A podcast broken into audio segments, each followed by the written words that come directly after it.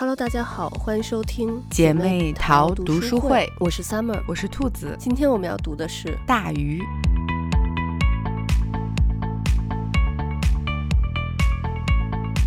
这本书改编的电影，是我一直特别喜欢的一部电影，嗯就在我心里至少是前五的位置。哇哦，电影我看了很多遍，嗯但是原著其实我是第一次看。嗯我记得当时就是知道有这本书，但是一直没买。然后第一次看完电影之后，就觉得太喜欢了，就想去找原著。嗯当时还是去五道口的那个光合作用那家书店问的，嗯但是那个时候书这个书基本上已经快绝版了。嗯然后后来也是找了一阵儿，因为那个时候就是网络购书还不是那么方便嘛，嗯就只能去书店去问。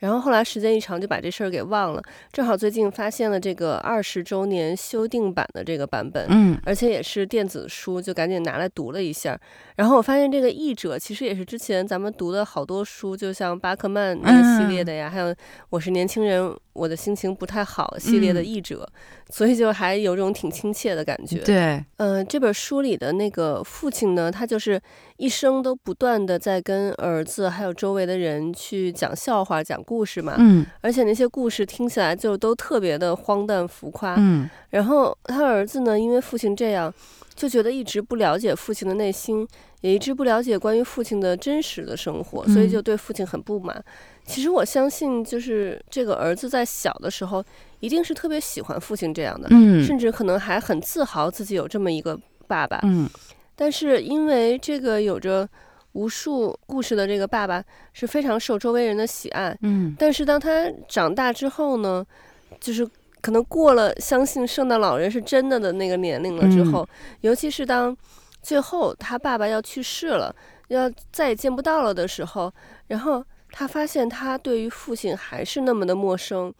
嗯，我觉得这个时候是他对他父亲可能埋怨最深的时候。嗯，那个时候他甚至可能希望自己拥有的只是一个普通的父亲，嗯但是这个作品里的其他人，包括像看书、看电影的我们，可能都很希望自己有那么一个爸爸。我觉得这个就跟《围城》一样，就是里面的人想出来，外面的人想进去。然后，那这个父亲为什么要一直讲故事，甚至是在他临终的时候还都一直在讲？其实从书里头，我们知道父亲是一个内心特别丰富、特别爱好自由的人。嗯但是呢，父亲在他退伍回来之后，从事的却是推销员的这个工作。这个其实是一项非常枯燥乏味的工作。就是父亲的内心，他其实是很痛苦的。我觉得父亲他一方面需要给自己编一些这个故事，来让自己的人生看上去更精彩一些，就来慰藉自己那颗躁动的心。而且我觉得，其实这个父亲他是一个。呃，服务型的人格，就是他就是让周围的人都感到开心了，他就觉得很满足，就是不能让场子冷掉的那种人，所以他要不断的去逗乐周围的人。然后另外还有一个方面，我觉得父亲他其实是在用这种方法来教育儿子，就是当然表面上他是要教育儿子这种乐观的精神，然后我觉得在深层次的话，就是他其实是把一些道理藏在了他的故事里头。嗯嗯，就是因为有时候你很认真的去跟孩子讲这个道理的时候，孩子很多时候是听不进去的，或者是听不懂的。嗯但是呢，孩子都爱听故事，所以父亲就把他想给儿子传达的这些信息都藏在了故事里头，反复的跟儿子讲。即使儿子最后不喜欢，但其实儿子已经把父亲这一生的故事也都已经烂熟于心了。嗯所以这就相当于父亲给儿子留了一幅藏宝图，嗯然后儿子可以根据这个藏宝图，就能慢慢的找到宝藏。这个我觉得或许比直接把宝藏一下拿到他面前更好。嗯，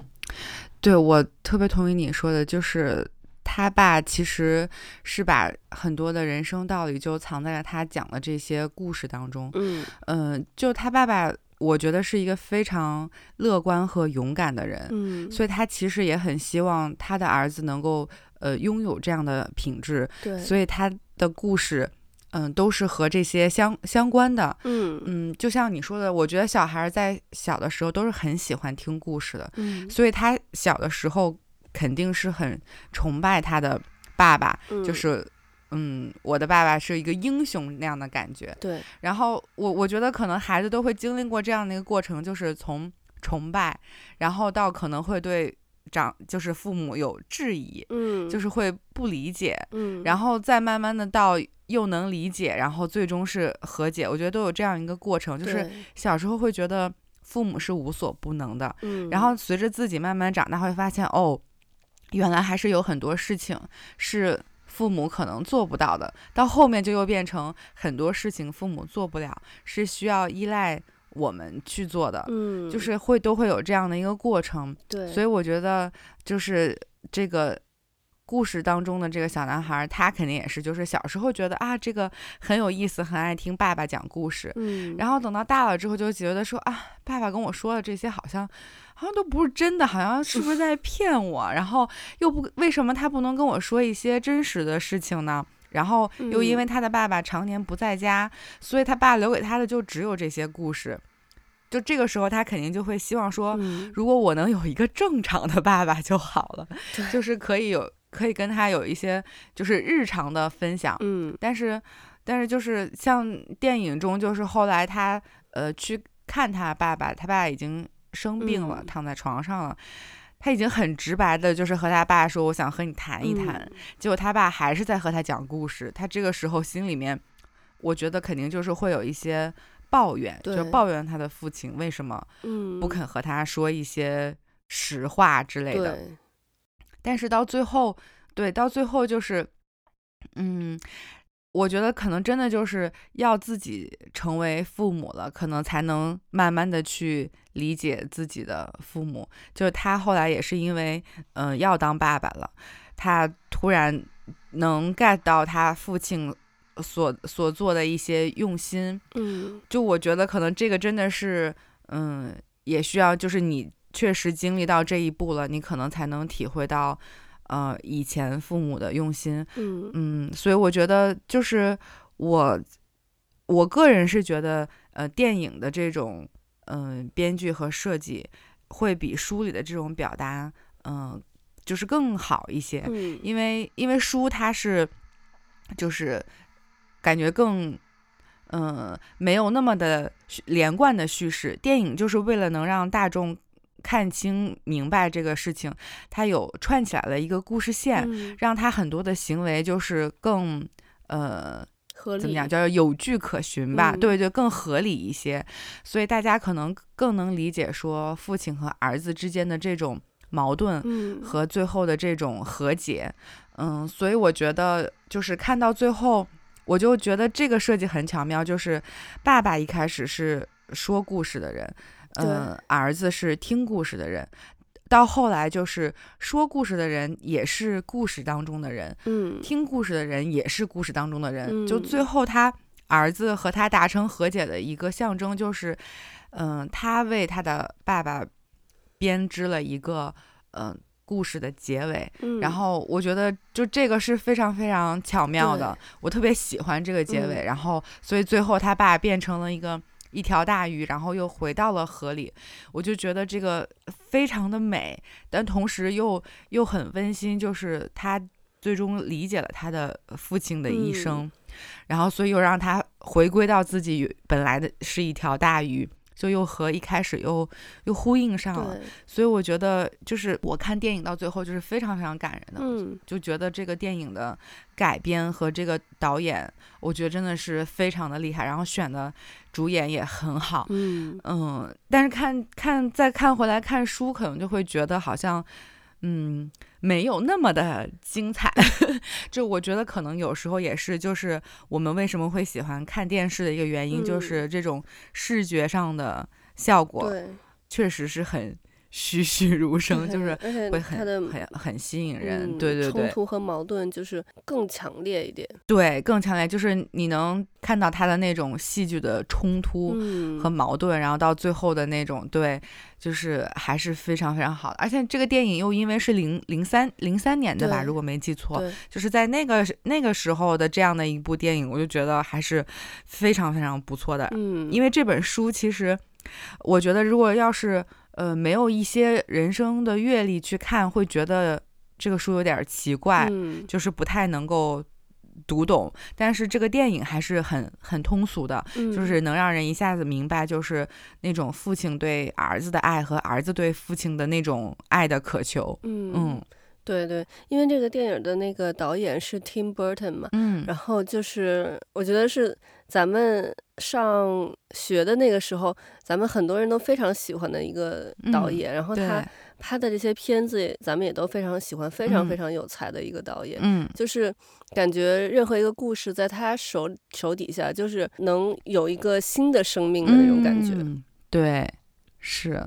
哎，所以我觉得真的很厉害。对对对，其实就像刚才你说的，我觉得就是，嗯，这个小说里头我觉得特别有意思的一个部分，就是关于这个父亲之死，因为它是有四个不同的章节在讲这个同一个故事，嗯。它就穿插在这个书里不同的地方，对，然后而且每一篇的开头几乎都是一模一样的，就嗯。是有一些呃描述的一些些许的不同。嗯。然后其实这个书它是以儿子作为第一人称来写的嘛，嗯。然后我觉得，反正让我想到，就是说这四个关于父亲临终的不同的故事，到底哪个才是真实发生的？嗯。而且就是它这里面其实也是就是表达出来了，这个在父亲的最后这一刻，儿子其实已已经就是继承下了父亲这个关于讲故事的这么一个一个遗产，嗯就是因为他也是开始了他的讲述了。嗯，这个书里头就是呃没有说儿子是什么职业的，但是在电影里头就是呃儿子的职业是一个报社的记者嘛。嗯然后我觉得这个安排就非常的巧妙，嗯，因为记者他其实也是需要讲故事的，对，但是记者呢，他要求的就是要客观的写出这个故事。嗯这个里头就是儿子和父亲，他其实就形成了一个这种非虚构类写作者和虚构类写作者的这么一个对比。嗯但是其实这种非虚构类写作者，他就能很客观的讲出这个事件最真实的样子吗？我觉得其实我们每一个人都是主观的，就是不嗯管你是否是有意的，其实你在讲述一个故事的时候，你都或多或少的加入了自己的这种主观的呃想法。嗯，所以，即使你是一个记者，但是你写的故事的侧重点一定是和另外一个记者写的侧重点是不同的。嗯那这样呈现出来这个故事的面貌就会不一样。那每一个读者看到了你的故事之后，他对同一件事情就会有不同的看法。对，我觉得其实这样想的话，那这种非虚构类写作者和虚构类写作者其实是很相似的，其实是没有太多的差别的。所以就是说明儿子和父亲，其实儿子可能他自己都没有意识的，他选择了这么一个职业，嗯，说明其实父亲对他是有影响到的。对，没错，是这样的。而且就让我想到，就是其实很多时候咱们在网上看到一些事情呀什么之类的，后来可能会有一些反转或对什么，这个其实就是不同的人他从不同的角度来嗯，讲这个故事，嗯可能有一方他用他的角度来讲这个故事，你觉得这方是对的，但是之后另外一方又站出来讲了这个故事的另外一部分，嗯你才发现哦，原来这个事情是这样的，所以就是会发生了一些反转。所以我觉得我们每个人其实就是要非常客观的去看待，嗯、现在社会上或者网络上发生的这些事情，就不能只听一家之言。就是一件事情出来的时候，我们不能马上就要做出一个判断，我们要需要呃听到不同各方的故事，然后才能去就是下这个判断。嗯，对，没错。然后我觉得就是，呃，这个书和电影里头其实都有一个很有趣的地方，就是这个书里头是叫无名之地，嗯电影里头是叫丰都，就可能呃嗯有一些翻译会不一样。这个地方呢，其实一切看起来都特别的美好。呃，你要是在这里，我觉得可以就一直无忧无虑的生活下去。嗯但是，嗯，这里是从呃他父亲出生的这个小镇到大城市的一个必经之路。嗯如果你沉溺在这个地方，那你其实就无法去到那个大城市去完成你的这个雄心壮志了。嗯这个其实我觉得就代表了我们的一个舒适圈，嗯就是我们小时候可能有各种各样的梦想，但是很多人在这个追逐梦想的过程当中呢，可能到了某一个地方，哎，你过得还不错，这个时候你就会想，哎，那就这样吧，这样也挺好的，就不用再那么辛苦的去追求那个梦想了。嗯那这样我们就会停留在我们的这个舒适圈，就放弃掉我们的最初的那个梦想了。但是可能其实，离开这个舒适圈会非常的痛苦。像这个书里写的，就是有恶狗在追啊，嗯像电影里头就是路上这个布满荆棘。但是其实当你有足够的呃足够强的意志和勇气的时候，你就可以安全的离开这个舒适圈，嗯去到一片更广大的天地里去。你像书里面形容这个小镇，我觉得就是让我印象很深的一句话，就说这个小镇有着黄昏一样的早晨。我觉得这个其实就代表这个小镇是毫无生气的，嗯就是因为早晨其实是一天的开始，是最有希望的时候。但是这个小镇的早晨却像黄昏一样，就已经是日薄西山，就快要衰败了的那种感觉。嗯就是是毫无任何希望的。所以就是这个地方，其实也让我想到了那个《楚门的世界》，就是你可以预见到你人生将来的任何一切，你可以生活的很安稳，但是却没有任何的突破。嗯那这样的人生是我们想要的吗？嗯，但是我觉得很有意意思的一个地方就是这个电影里头对这个小镇的描写，就是说这里的人都光脚不穿鞋嘛。然后他爸爸经过这里的时候，也是被小镇上的人把鞋偷走了。嗯就我非常合理的怀疑，导演在这里是想要影射新西兰人，是吗？因为新西兰人就是特别不爱穿鞋，对，就是啊不管是冬天还是夏天，在街上或者是在商场里头，甚至写字楼里头，你就能看到非常多的人光着脚在走路。哦，就是在新西兰，你应该是能见到最多光脚的人的国家了。哦，是这样，嗯，对，那还挺有意思。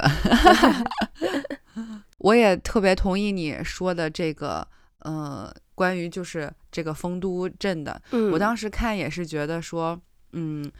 确实就是他爸其实是想告诉他儿子，就是不要在年轻的时候贪图这种安逸。嗯，你看他里面那个诗人，就是然后来到到这儿之后就留在这个镇子上，然后写出来那个诗那个三句，然后对看了之后就嗯，这也能叫诗吗？然后，所以就是真的是，嗯，他他就是用一种很童话故事的那种感觉，就是嗯去告诉他儿子一个是关于人生的道理。然后像电影中，其实我觉得他每一个他途经的地方，然后他讲的这个故事。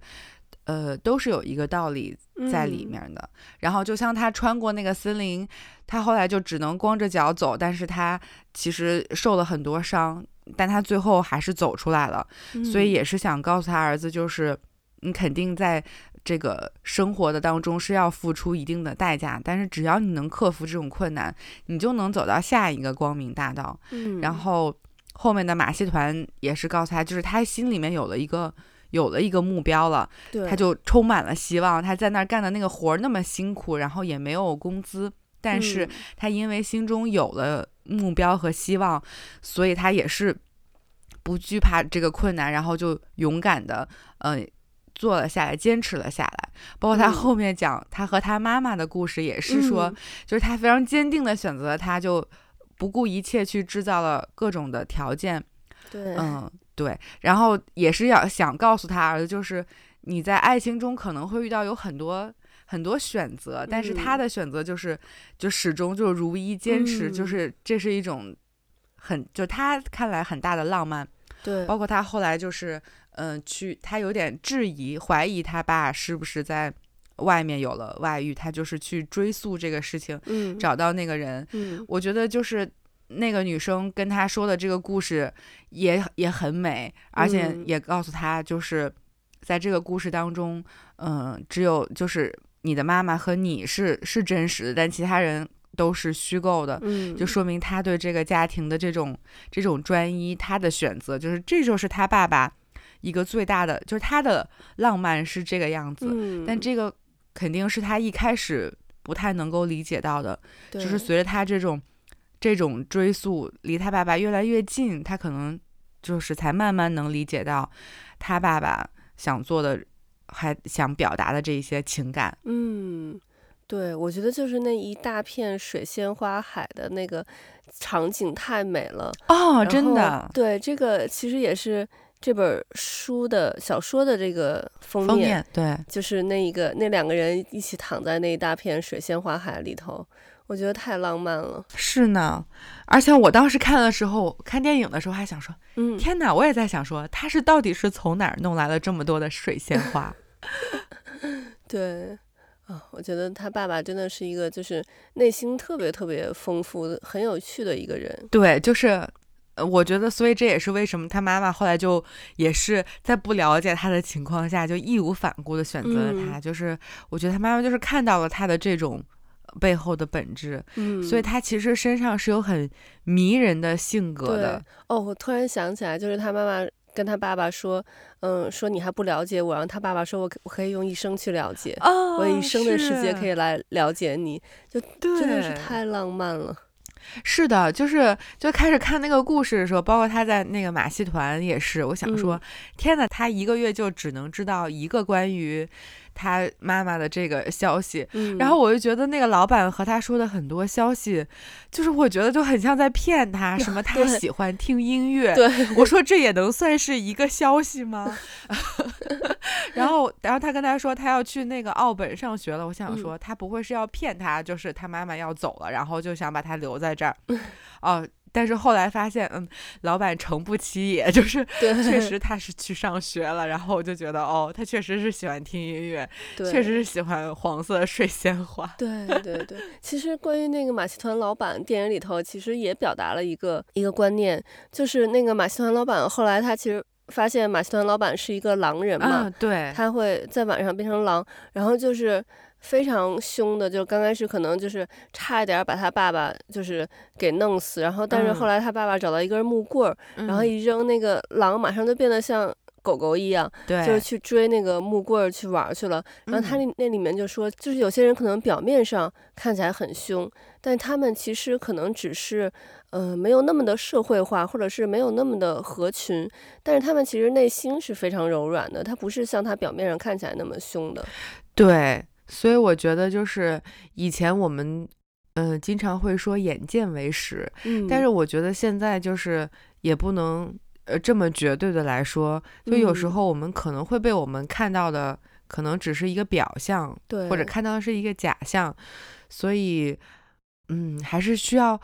再多一点，再进一步的去了解，去深入的发现，就不能光凭我们所。看到的，对，甚至可能是听到的，都不一定就一定是他的，呃，真相。嗯，对，所以他这里面其实也是，就是说马戏团老板他表面上看起来是一个很凶，包括就是他是马戏团老板的时候，你也会觉得他是一个非常那种。奸诈的商人，然后去那个压榨压榨他底下的员工，然后包括他变成狼人的时候，变成一只狼，你也觉得这个狼是非常凶恶的这种狼，嗯，但是实际上他的内心是非常柔软的，就这个就是其实也表表达出了他父亲，父亲就是表面上看起来是是这个样子，但他其实他内心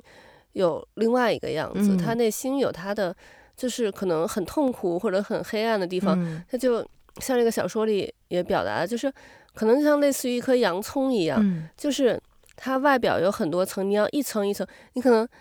你剥开一层，然后你觉得你看到他内心了，但其实那还不是，里面还有非常多层，你要一层一层的剥开它，才能最后看到他的内心。然后突然想到杨宗纬那首歌《洋葱》，就是你最后剥开，然后就发现就就是你会一直在流泪，嗯，然后你就会发现他的内心其实非常非常脆弱的，非常柔软的，嗯。而且我觉得他爸爸其实，呃，还是一个很善良的人的，包括他和别人的相处，他也愿意去相信别人本性是善良的，是好的，所以他都一直是，就是包括像在电影里那个，呃，马戏团老板变成这个狼要扑上来，他旁边的那个。那个同事不是呃拿起枪要开枪吗？他也都会说，就是不要，就是他本性，我觉得他还是相信别人都是都是善良的，就是包括在那个丰都镇，嗯，他们拿走了他的鞋，然后就还就意思还有点威胁他，就说啊你都没有鞋了，你怎么可以离开这个地方？但他也没有去，就是说觉得这些人很坏或者是不好，嗯，然后他只是就是愿意自己去。承受自己的选择要付出这付出的这个代价，但他没有去曲解或者说是呃解读别人是不好的。他后来又回来，还买下了这个这个镇子，就是帮助这些这些人。就是他也是知道这这里的人是嗯，是善良的，是好的，只是每一个人可能外化的形式不一样，所以我觉得他要表达的这一点也是挺好的一个。我觉得也是想和他儿子，就是说，可能每一个人他自己的选择不一样，但并不意味着，嗯，他就一定是不好的。他可能只是选择和你不同，嗯，就是也是让他儿子要尝试着能够去包容和接受别人和自己不一样。所以我觉得他父亲还是一个，其实一个挺伟大的父亲。就是从他的每一个故事当中，我觉得可能不同的人。是能够解读或者说理解到不同的点，可能都会对自己有帮助。对对，然后像这个书和电影里头，其实就是有有一些地方是呃不太一样的嘛。但是我觉得就是这里面各有一个地方是我觉得就是比另一个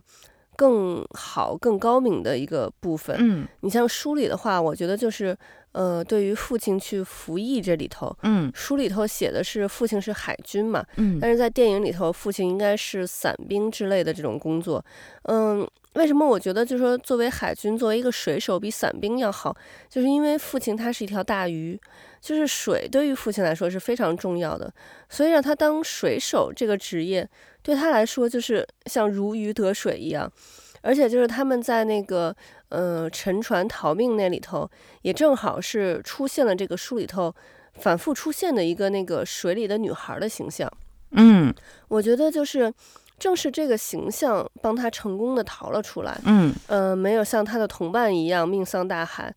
嗯，这个水里的女孩，我觉得其实就是象征着他父亲的这个决心和意志，就是每一个，嗯，每一次。他这个水里女孩形象的出现，都让他父亲化险为夷，在人生的路上继续走下去。因为上一次是那个他父亲就逃离开那个无名之地的时候，最后那个水里的女孩也出现了嘛？对。然后我觉得这个其实就，呃，也有点像关于就是那个女巫的那个玻璃眼珠里里头，就是他那个是说每个人都可以从那个玻璃眼珠里头看到自己是怎么死的。嗯。然后我。就是因为他父亲看到了这个自己的死法，所以每一次危险发生的时候呢，他都坚信自己不会因为这个死去。嗯，所以这个也就是对自己有一种信心和希望。对，所以我就是非常欣赏他爸爸这种乐观的，就是品质。嗯，而他一就一直都觉得我，嗯，我可以克服这个困难。就是我知道这个里面非常的艰辛，自己要将要面对很多的。困难，嗯，但是依然不怕。就是我觉得这一点，嗯，我觉得可能就是，也许是因为他是一个儿子，所以他很希望他儿子拥有这样的品质。因为我觉得这个这个对于男生来说还是挺挺重要的。所以我觉得，就是我个人的感觉啊，可能就是他爸爸也是有很用心的在，呃，就是讲这些故事，其实是想让他儿子可以懂得这些。道理就很很巧妙，对，就是让他儿子可能就是在将来碰到困难、碰到挫折的时候，他就是自己会有一种信念，就是我的人生不应该如此，嗯，我的命运不是这样子的，嗯，就是我会有更好的呃未来在等着我，嗯，所以他才可以有这个呃毅力去迈过这些人生的这些坎儿，嗯。对，而且我觉得就是电影最后设计的也很巧妙，就是，呃，他后来有了他自己的孩子也出生了，嗯，然后他的孩子就和他的朋友们在讲他这个爷爷的故事，然后我就觉得这个很好，就是他也是有了一种传承，嗯，然后就是，嗯，一个是就有点像我们之前看的那个电影《寻梦环游记》，就是。嗯，他也讲的是爱你的人保留着对于你的记忆，你就不会消失。对，所以他爸爸相当于是把他的故事留下来了，他也就一直没有离开他的家人，都就是在还是在他们的身边。然后他的故事，他自己的孩子又讲给他的朋友们听。嗯，所以就是就是他的爸爸其实一直都没有离开他们。然后他故事里面讲的这些。品质，又会从他又传给到他自己的孩子。嗯，所以我觉得就是最后的这个结尾就设计的也是很温馨的。对对对，而且他爸爸，我觉得就是很有意思的一点，就是他可能刚开始讲这些故事是有夸大的这种成分在，嗯，但他讲着讲着，然后最后就把自己讲成了一个传奇，对，他的故事就一直在这些后代。延续下去，嗯，对，然后，呃，像刚才我说，我觉得这个电影和书各有一个高明的地方。我觉得电影就是比书里好的一部分呢。我觉得就是电影它其实是表达了一种对于这种家庭和对于爱情的这种忠贞的概念。嗯，就是在小说里头，其实父亲是有了外遇的嘛。对。然后在在电影里头。是儿子怀疑父亲有外遇，因为父亲就是总是很长时间不在家，然后等到后来儿子终于是找到那个有可能是父亲外遇对象的人去质问的时候，就才发现原来父亲对他母亲是这么的忠诚。对你像那个就是刚才你也说过，那里面那个女人就说这个父亲故事里的其他人都是虚构的，嗯，只有。母儿子和母亲是真实的，只有他们两个人才是这个故事里的主角，嗯，其他人都不重要，嗯，就他很想成为父亲故事里的主角，但是是不可能的，嗯，而且就是。儿子不是一直觉得父亲就好像对家庭的付出不够嘛？但是他，嗯，在他父亲生病的时候，他回家去看望父亲的这个时候，电影里头有一幕是他上楼梯的时候，嗯，楼梯的墙上摆的照片都是儿子从出生一直到长大每一个不同阶段的照片。嗯，这个就是说明，其实虽然父亲他没有表达出来，但是他其实还是很以儿子为荣的。嗯。对，我觉得可能这是大多数父亲表达爱的一种方式，嗯，就是比较隐晦。然后你看他这个爸爸费了这么多心思，结果是用一个讲童话故事的方式来表达他对儿子的这种感情。嗯，对，因为就是。父爱和母爱表达的方式就非常的不同，嗯，就大部分的母亲就是对孩子表达爱是非常直接的，嗯，就是可能每天都会说爱你呀，然后呃你怎么那么好呀，或者会经常抱抱亲亲什么的，但是父亲是不会这样的，嗯。嗯，就是大部分的父亲吧，我觉得可能。很少去夸自己的孩子，或者是很少的，就是和孩子有这种很多的这种非常亲密的肢体的接触。嗯，但是是其实父亲是非常爱这个孩子的，而且可能就是他会对这个孩子，嗯，投入更多的这种期望。因为可能作为母亲来说，我们就希望孩子，嗯，平安。呃，身体健康，能开开心心的就好。但是父亲可能就是会对这个孩子有一些其他方面的一些期望，嗯，希望这个孩子有各种各样很好的品质呀，希望他的人生能有一些成就，能有一些作为。嗯，对，所以我觉得真的可能是要到就是子女也嗯成为父母的时候，嗯嗯，他才能就是体会到。以前自己的父母对自己的这种用心，就是，嗯，也只有到了那个位置上，对他可能就是会突然明白过来。嗯，我觉得这个电影还有一个特别有意思的地方就是。嗯，我刚才说过，这个电影是就是在我心目中排名很高的一部电影嘛，嗯，所以我看过非常多遍，但是我每一次看都会有不同的感想，就是可能在我人生的阶段，我经历了不同的事情，嗯，我在看这个电影的时候，我就会有不同的想法。我最初看这个电影的时候，那个时候应该是上上中学或者上大学的时候，然后我当时看完之后，我就觉得，哎呀，我就是那条。那条那条大鱼，我觉得就是因为我从小都特别爱游泳嘛，然后我就是一直觉得在水里头就感觉特别放松，特别舒服。就是因为你在水底下，你是就听不太清楚岸上的声音的，但是你就是听见自己的呼吸，你是听得特别清楚的。嗯，然后我就觉得每次。我一到水里头就觉得特别放松，然后可以思考很多东西。然后当初看那个电影的时候，我就觉得，哎呀，我就是那条大鱼，我就是到水里头，我才觉得特别的放松，特别的如鱼得水。对对。然后慢慢的长大了，你像我这回在看这个电影的时候，我就有了很多关于这种就是父母和孩子，包括就是教育上面的一些感想。我觉得这个其实，嗯，就是一部好电影。他会让人就是在这种不同的阶段，嗯。都会有不同的想法，而不是嗯。说它只告诉你一个非常浅显的一个道理，嗯。他是会给你，呃，他把这个故事讲给你了，然后每个人看到在这个故事里头又看到了自己不同的故事，对，有自己的这个解读。嗯，对，我觉得这就是一部很好的作品，就是嗯可以让人嗯、呃反复拿出来翻阅，而且在人生不同的阶段可以有不同的感悟。我觉得这个是非常嗯非常妙的。嗯，嗯，我们其实也是在跟这个作品一起成长。对对，没错。OK，那我们今天的节目就到这里了，我们下期再见，拜拜。拜拜。